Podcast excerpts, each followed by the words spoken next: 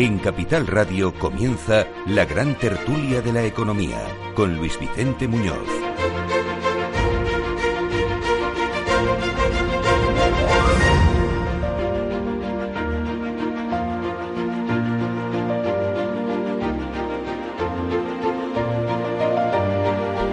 Abrimos ya la gran tertulia de la economía en Capital Radio. Bueno, habrá mucha gente esperando escuchar a ver si se ha decidido ya, porque anoche todavía no. Eh, Ramón Tamames eh, iba a participar, o se acepta participar como candidato en la moción de censura que se presentaría contra Pedro Sánchez, propuesta por, eh, bueno, la iniciativa parte del grupo Vox, pero él nos decía que no, esto no tiene que partir de un partido, sino de un número suficiente de diputados, tal y como marca el reglamento del Congreso de los Diputados.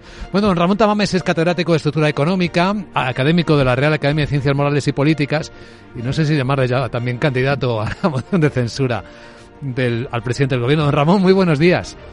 Muy buenos días, don Luis. Es un placer hablar con usted como todas las mañanas del, del jueves. Sí, bueno, pues estamos esperando escuchar eh, escucharle. Lo mismo que yo, eh, Carmen Morales, que es profesora de liderazgo del IE Business School. ¿Qué tal, Carmen? Buenos días. Muy bien, buenos días. Sí, sí, pues mm, expectante, expectante de las noticias del profesor Tamames. Y Jesús Varela, presidente de Enguluca. Hola, Jesús, buenos días. Buenos días. Sí, sí, esto es un revival, es, es volver a, al año 77. O sea, es que, es que, es, que no que no quepo en mí, vamos. Entonces, mm, profesor, ¿no se ha decidido todavía aceptarlo o sí, ya lo tiene más o menos decidido? Eh, estamos estudiándolo, como dijimos ayer en un Twitter, que hay una expectación indudable y también es verdad que hay en el panorama nacional mucha inquietud por una serie de sucesos, el Tribunal Constitucional, el Consejo del Poder Judicial, los temas relacionados con la Constitución, eh, la desaparición prácticamente del delito de sedición y de malversación de fondos cuando es para los partidos. Todo eso eh, y una serie de cosas más, incluida la economía, pues eh, yo creo que ameritan, que se puede decir, ameritan una, un debate amplio para ver dónde estamos y a dónde vamos. Me parece que la propuesta de, Abascal de configurar el grupo de los más de 35 diputados que tiene que tener según el artículo 113 de la Constitución, pues yo le agradezco el gesto. Eh, es la primera vez que un partido político se compromete de esta forma con una persona que no está precisamente en la vida política activa, aunque siempre de observador, claro, me parece que amerita también una, una reflexión. En eso estoy y creo que la semana que viene, a principios de la semana que viene, podré ya decir si acepto o no esa, ese ofrecimiento que se me ha hecho. Bueno, como va a escuchar usted a sus contertulios, yo voy a permitirme abusar de mi posición de moderador y decirle una cosa y preguntarle otra. La de decirle, ¿se ha dado cuenta usted, profesor, que a la generación suya de la transición ya no le tiene mucho respeto la actual generación política, por no decir ni aprecio, ni respeto, ni se le escucha. Y la segunda, que es la pregunta, ¿no tiene usted miedo a ser utilizado para otros fines? Bueno, la primera pregunta es bastante eh, relevante eh, y además es bastante exacta. Eh, desde que apareció el populismo en España en los años de 2013-2014, con la gran recesión, se puede decir, pues eh, eh, ha habido opiniones sobre la Constitución que era un cerrojo, que era un obstáculo, que el, régimen de 1978, por el año en que se promulgó la Constitución, etcétera, era un año fatídico, etcétera, etcétera. Bueno, yo creo que eso se ha ido desvaneciendo esa literatura porque los propios populistas han mostrado su escasa capacidad de adaptación para incluso modernizar un país como España, introducir esquemas eh, verdaderamente originales de gobierno, etcétera. Y luego lo segundo, pues mire, yo creo que no, no creo que yo creo que no porque en la en la en, la, en el artículo 103 de la Constitución no se habla de partidos políticos, se habla de diputados. Y creo que puede haber diputados de otras procedencias, incluso del PP, incluso de Ciudadanos, etcétera, etcétera. Y además yo no aceptaría una, un ofrecimiento así pensando que voy a tener que decir lo que se me diga en absoluto. Yo estoy preparando un esquema para ver si efectivamente acepto la propuesta y en ese sentido estoy muy muy tranquilo. Yo no veo por ninguna parte ningún intento de utilizarme. Lo que pasa es que ahora vendrán los críticos, y es lógico además, eh, los críticos diciendo que estoy muy mayor, que tengo 90 años, etcétera. Ayer me llamaba un nonagenario y me decía, a ver si se enteran de que las personas de 90 años seguimos pensando muchos, seguimos trabajando y seguimos haciendo lo posible por España y los que vienen detrás de nosotros. De eso no hay duda, ese no va a ser nuestro debate. El nuestro va a tener que ver con eso que usted deja en el aire. Si solo fuesen diputados de un partido, entiéndase, Vox, ¿Es una razón para estimar o no estimar la propuesta? Es decir, lo que usted está esperando es ver si otros diputados de otros grupos políticos se sumarían. Bueno, yo no puedo adelantar eh, episodios porque eso está pendiente de que se me diga. Yo he solicitado eh, precisamente que puntualicen más el ofrecimiento y yo creo que sí, que habrá diputados de otros partidos y además eh, le podría decir que con gente muy señalada, gente muy señalada, lo que pasa no va a haber un apoyo masivo del PP, eso me parece. Yo, yo he podido hablar también con Feijó estos días y creo que ellos no van a ir contra la moción de censura, todo lo más eh, se abstendrán, pero no creo que vayan en contra ni mucho menos porque es un instrumento normal de la Constitución. El 113 es un artículo como el 155 que tanto se ha ideado que era un artículo nefasto. Pues no, señor. El derecho de la intervención federal que se llama con el 155, el gobierno del Estado, del Estado, de la nación, tiene derecho a intervenir cuando se están sobrepasando los límites de las autonomías. Eh, el gobierno de la nación tiene que aceptar la crítica del, del artículo 113 de la moción de censura y también se puede imponer la autocrítica con la moción de confianza. O sea que estamos en la normalidad constitucional en ese aspecto y a mí me parece que la normalidad pasa por una serie de circunstancias que hay que examinar cuidadosamente y aprovechar lo más posible para que todo esto tenga algún fruto. Bueno, no, no, yo, a ver, eh, estoy como siempre admirado por mi querido profesor Ramón Tamames, eh, si finalmente toma esa decisión, eh, realmente pues prestará otro servicio a España, como fue ya en los tiempos de, de los pactos de la Moncloa y por lo tanto pues continuación de, de una trayectoria. Pero lo que sí que me permitiría o me, voy a permitir vamos eh, es de, darle un consejo y es que eh, tenga muy muy presente que los parámetros de, de, la política han cambiado mm, de una manera radical. Que los principios básicos en lo que están además están en su cabeza previamente incluso porque es uno de los redactores de la Constitución y por lo tanto todo ese paquete constitucional eh, y esa ordenación de, su cabeza que es evidentemente privilegiada eh, le lleva a tener sobre todo en cuestiones de forma una, una manera de, presentarse eh, muy muy cuidadosa. Bueno pues que cuando uno anda con navajeros que tenga cuidado porque saca la navaja o sea que el, y además les va a dar exactamente igual. O sea cualquier cualquier cosa, por increíble que se, que se pueda pensar, la van a utilizar contra usted. Sí, pero usted sabe precisamente, doctor Varela, porque es Varela, ¿verdad? Quien habla. Sí, sí. Me parece. Mucho, me alegro mucho de. Siento no estar ahí personalmente como en otras ocasiones, ah. pero lo que sí quiero decirle que eso es previsible. Lo que no, no, claro, claro. Los navajeros siempre existen, pero yo creo que en el hemiciclo de la carrera de San Jerónimo tiene que haber una cierta prudencia, una cierta cautela, una cierta cortesía.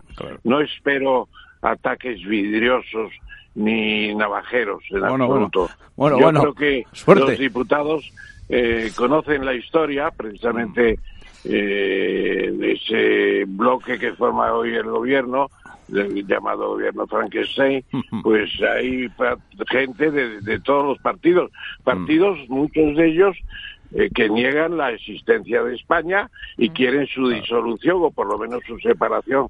Eh, esos partidos, uno vasco, otro, otros catalanes, otros incluso gallegos, pues quieren la disolución de España como Estado, como nación, y yo creo el artículo eh, 2 de la Constitución, España es una realidad indisoluble, como en la Constitución de del año 1812 se decía que los españoles eran de los dos hemisferios. Bueno, ahora tenemos de los dos hemisferios, pues si, si el, meridiano entre la península de Canarias nos pone también en dos hemisferios.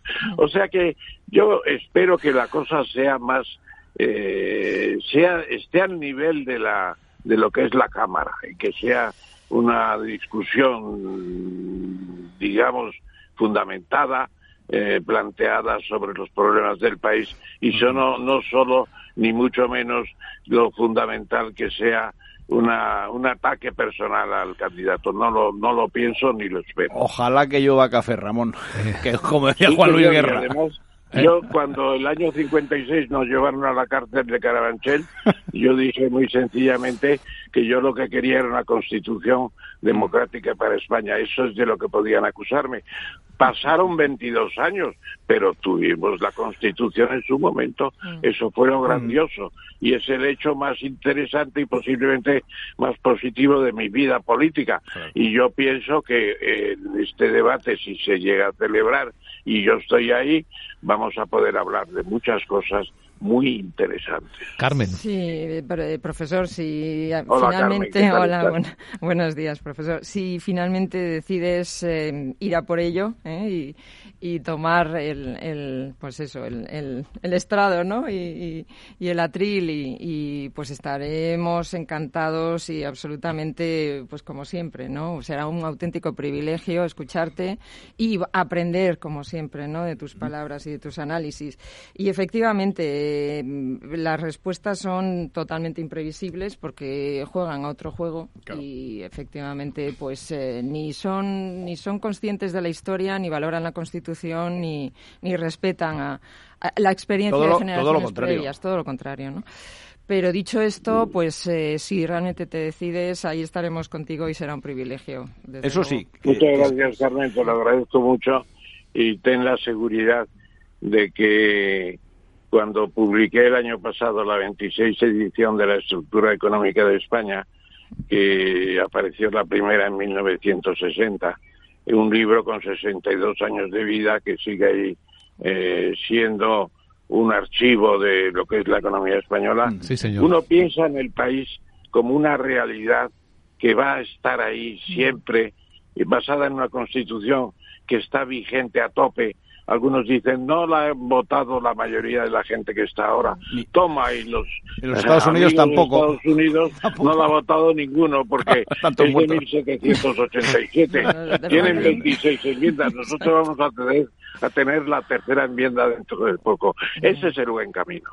Pues eh, en, ese, en ese saludable ejercicio de imaginación, imagínense que acepta el profesor Tamame ser candidato en la moción de censura al presidente del Gobierno de España y resulta que por una razón o por otra, sale que sí. Eh, ¿Se ah. imagina el profesor Tamames qué haría? ¿Lideraría un gobierno de coalición? ¿Qué ministro se elegiría? No responda todavía, don Ramón. Piénselo y nos lo dice enseguida. En la era de la realidad virtual y teletrabajo, las empresas utilizan cada vez más los servicios en la nube e Internet se convierte en la nueva red corporativa. Pero la nube no siempre es un entorno muy seguro. Zscaler, con su nuevo y radical modelo Zero Trust, asegura usuarios y cargas de trabajo tanto de aplicaciones públicas como privadas. Descubra más en zscaler.es.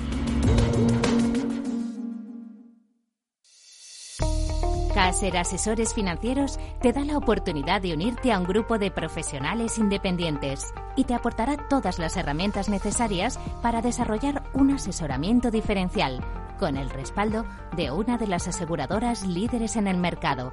Caser Asesores Financieros está compuesto por unos profesionales de primer nivel, que tienen como principal objetivo ser el partner perfecto para esta experiencia profesional. Atrévete a coger las riendas profesionales de tu futuro.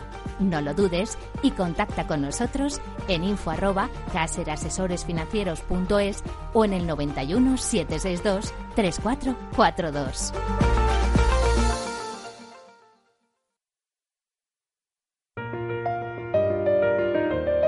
La gran tertulia de la economía, solo en Capital Radio. Por cierto, en 20 minutos vuelven a abrir las bolsas de Europa y el efecto de la subida de tipo de interés en Estados Unidos y la que viene hoy en Europa de momento es positivo. Se está ralentizando el ritmo de subidas y los mercados se interpretan como, ah, se ve el horizonte ya del final de las subidas. Bueno, pues siete décimas arriba el futuro del Eurostox, 31 puntos, está en 4.206. El americano también viene subiendo, tres décimas. El SP en 4.144 y el del IBEX sube 38 puntos, que son cuatro décimas, en 9.145 puntos. Hay un efecto más eh, que estoy viendo en pantallas y que le interesa especialmente a Jesús Varela, y es cómo está cayendo el dólar y subiendo el euro por encima de unos 10 dólares, según veo ahora mismo en las pantallas de XTV.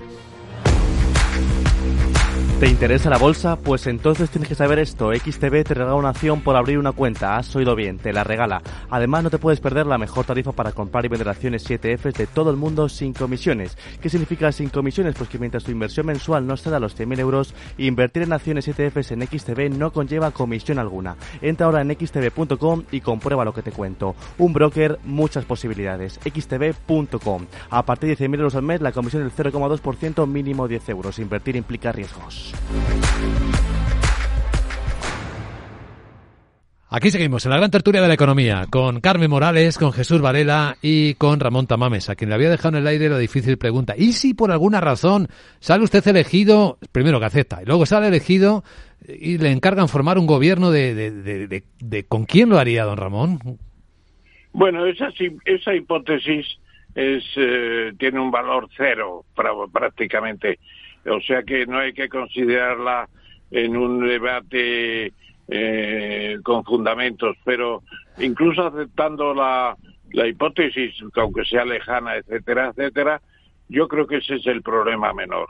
El problema menor porque en España hay mucha gente capacitada, hay mucha gente capacitada, eh, vemos en la industria, qué sé yo, pues un Pablo Isla está ahí de manera destacada, en la energía tenemos a un Sánchez Galán, en lo que es, digamos, la, la, la, el mundo financiero, pues hay eh, personas, mujeres y hombres muy valiosos, y todo eso significa que España dispone en estos momentos del mejor empresariado del mundo. Eso, e, eso es verdad, y estamos destacando en una serie de, de temas y que están un poco digamos, eh, velados ahora por los ataques a los ricos, por el desprecio del gobierno por los empresarios, etcétera. Yo sinceramente creo que hay una materia gris entre nosotros formidable que ha sido insuficientemente aprovechada. No digo que todos quieran ser ministros, ni yo los he presentado como tal, pero simplemente son los verdaderos motores. Y luego no hay que olvidar a un a unas comisiones obreras, a una UGT, donde los líderes sindicales, que los veo continuamente, nos vemos todas las mañanas en los debates del Foro de Nueva Economía, en cantidad de sitios, están atentos a la realidad. Nada de malas depresiones. Hoy, precisamente con lo que ha anunciado Luis V de la reacción de los mercados a la subida de un cuartillo por el, por el, por el digamos, eh, la Reserva Federal, es una situación estupenda en estos momentos en que hasta Nurini, el catastrofista, decía que íbamos al fin del mundo. Bueno, de las historias de la mañana, en esta, estamos en la gran tertulia de la economía, hay una sobre la que me gustaría su valoración, y es eh, cómo va el encuentro entre España y Marruecos. Mm. Eh, pues Jesús. no ha empezado muy bien. No ha empezado muy bien porque se suponía que en un país como Marruecos el rey estaría recibiendo al presidente del gobierno. Y eso de que se tenga que conformar con una llamada telefónica también se podían haber llamado desde Rabat y Madrid respectivamente. Eso no es ningún problema. Pues a mí me parece una dejación de, de actitudes de respeto y de cariño y de afecto como dos países vecinos que están condenados a entenderse, me ha parecido muy mal. Pero es que hay, si entramos al detalle económico, eh, ¿dónde están los intercambios? Porque hay una aportación española de 800 millones de euros para financiar empresas españolas que vayan a Marruecos. El propio presidente del gobierno, Pedro Sánchez, está pidiendo a las empresas españolas que entren en el puerto del Tánger, que es el competidor de Algeciras. Claro, efectivamente. Es decir, explicadme, por favor, dónde está aquí el beneficio para España. No, no, no, pero además con Claro, otro, claro. con otro agravante, y el es que Mediterráneo. El Tánger Mediterráneo yo lo estuve viendo hace años cuando estaba en construcción, es un portento y desde luego es la mayor competencia de Algeciras. Claro. Afortunadamente el puerto de Algeciras está muy bien manejado, como el de Valencia están en cabeza y me parece que el handling, el manejo del puerto es definitivo y en eso llevamos, creo, una cierta delantera que hay que mantener. Sí, sí. Eh, sí, suena, suena extraño que el presidente del gobierno español eh, anime a, a utilizar un puerto alternativo a dos españoles, pero eh, es que no es solo el efecto en, en términos de Marruecos, ¿no? Eh, porque es un de sobra conocido cómo, cómo funciona y por lo tanto las empresas, las que ya están, ya están y ya lo saben, y las que no están, pues se lo van planteando. El problema no es ese solo, es que no, como siempre, digo, nos falta información, aunque tengamos mm, sospechas de por dónde van las cosas, porque eh, lo cierto es que ese cambio brutal en la política bilateral respecto a Marruecos también ha tenido su efecto en Argelia. Y claro, no estamos viendo los efectos en todos los sectores pesquero eh, y de inversiones, etcétera, en Argelia, donde ya los italianos nos han adelantado por la izquierda eh, y claro, eh, tienen un suministro de gas que ya nos gustaría Claro, tener a nosotros, que podíamos haber tenido y que no tenemos. Sí. Así que eh, si echamos las cuentas, me parece que la cosa va a salir bastante mal. Carmen. No, es que todo, todo este, este- esta trama que viene de atrás, ¿no? De, de toda esta, eh, de, de todo el lío previo al espionaje Pegasus, Eso etcétera, ¿no? Aquella famosa reunión entre Sánchez y Mohamed VI, esos acuerdos que se han hecho de manera absolutamente oscura y y, y- y sin, sin haberse desvelado, ¿no? ¿Qué es lo que ha pasado? Ese cambio de, de giro de Nada, timón por, en la por política. apuntillar, No, no, sin la intervención del Ministerio de Asuntos Exteriores. Todo esto ha sido a través todo, de personas todo, terceras sí. próximas desde el punto de vista político, Sí, sí. pero que en realidad van a sus propios intereses y por Sí. tanto los intereses generales de España Sí. no se han tenido en cuenta. Tampoco ha estado el debate en el Parlamento. No, Bueno, eso para o sea, empezar a no, discutir, Y ahora de repente, o El sea, cambio el, de el postura. cambio de postura de España respecto al de respecto al Sáhara, etcétera, pues es que es absolutamente flagrante y sangrante, ¿no? Entonces, con todo esto, efectivamente, una cumbre de este tipo se, se organiza con meses de, ante- de antelación. O sea, hay muchísimos gabinetes, muchísimos equipos dentro de, de- de todos los ministerios trabajando para que esto ocurra, ¿no? Y de repente está, oh, sorpresa, que nos ha dado plantón. Vamos a ver. Que es lo que hablábamos ver, antes. O sea, es que es absolutamente imposible. No, no, eso se sabía, por Sí, supuesto. no se sabía. A ver, lo del, lo del plantón es por, por digamos, por precisamente eh, tradición histórica, ¿no? Lo que pasa, claro, es decir, todos los primeros ministros españoles, que no son jefes de Estado, No son jefes de Estado. siempre han sido recibidos por el rey. Al rey no le costaba nada coger un avión desde Libreville hasta, Rabat. hasta Rabat, Mm. que tarda tres horas, eh, y lo recibe y quedamos todos fenomenal. Ya. Luego, si no hecho es porque no le ha dado la gana. Bien, luego, esa parte sí. Ahora, lo que es la compra bilateral es que hay muchos más, digamos, problemas, ¿no? Es decir, es que se le ha querido dar pues eso, esos, esas ínfulas de, de super éxito, Mm. cuando en realidad lo que estamos es tapando agujeros en, en el, Sí. en el bote que se nos va a picar. A ver, ¿no? se está pagando, decidme si la traducción es contraria o diferente, una factura mayor Claro. Por intentar contener la migración ilegal. Correcto. Y esas fotos de la Sí, valla de Melilla. la valla, es- es un sí. pago mayor, Sí, ¿no? sí, sí, Sin sí. duda. No quiero pronunciar la palabra, pero Totalmente. Claro. Todo esto de la No, inversión ahora masiva en el puerto de, el puerto de Tánger es va contra los intereses, en este caso económicos, de, de España. ¿no? Profesor. Clarísimamente. Sí, yo creo que además echa de menos algo que teníamos antes, con el llamado rey emérito y Hassan II. Había una amistad por encima de todo y esa amistad jugó un papel extraordinario. Incluso me acuerdo que Juan, don Juan, eh, el padre de Juan Carlos I, claro, pues eh, era el presidente de una sociedad inusitada, una sociedad impresionante que miraba al futuro, mm. que era la del puente túnel del estrecho de Gibraltar, mm. eh, que, que, Marruecos y España estaban en disposición de construir esa obra impresionante, mm. más importante aún que la de que la del Canal de la Mancha. de Calais o el estrecho inglés que llaman ellos entre Inglaterra y Francia. Y eso era una cosa fantástica. Hoy la relación de los dos monarcas no es la misma y yo creo que eh, Mohamed VI se está permitiendo unas actitudes con España que debería meditar mejor porque lo que ha hecho es una afrenta muy grande. Claro, pero alguien dirá, ¿o qué? En la gran tertulia de la economía, hoy con Ramón Tamames, Carmen Morales y Jesús Varelas. Gracias, amigos. Gracias. Ánimo, Ramón. Por todo, querido Luis. Un abrazo.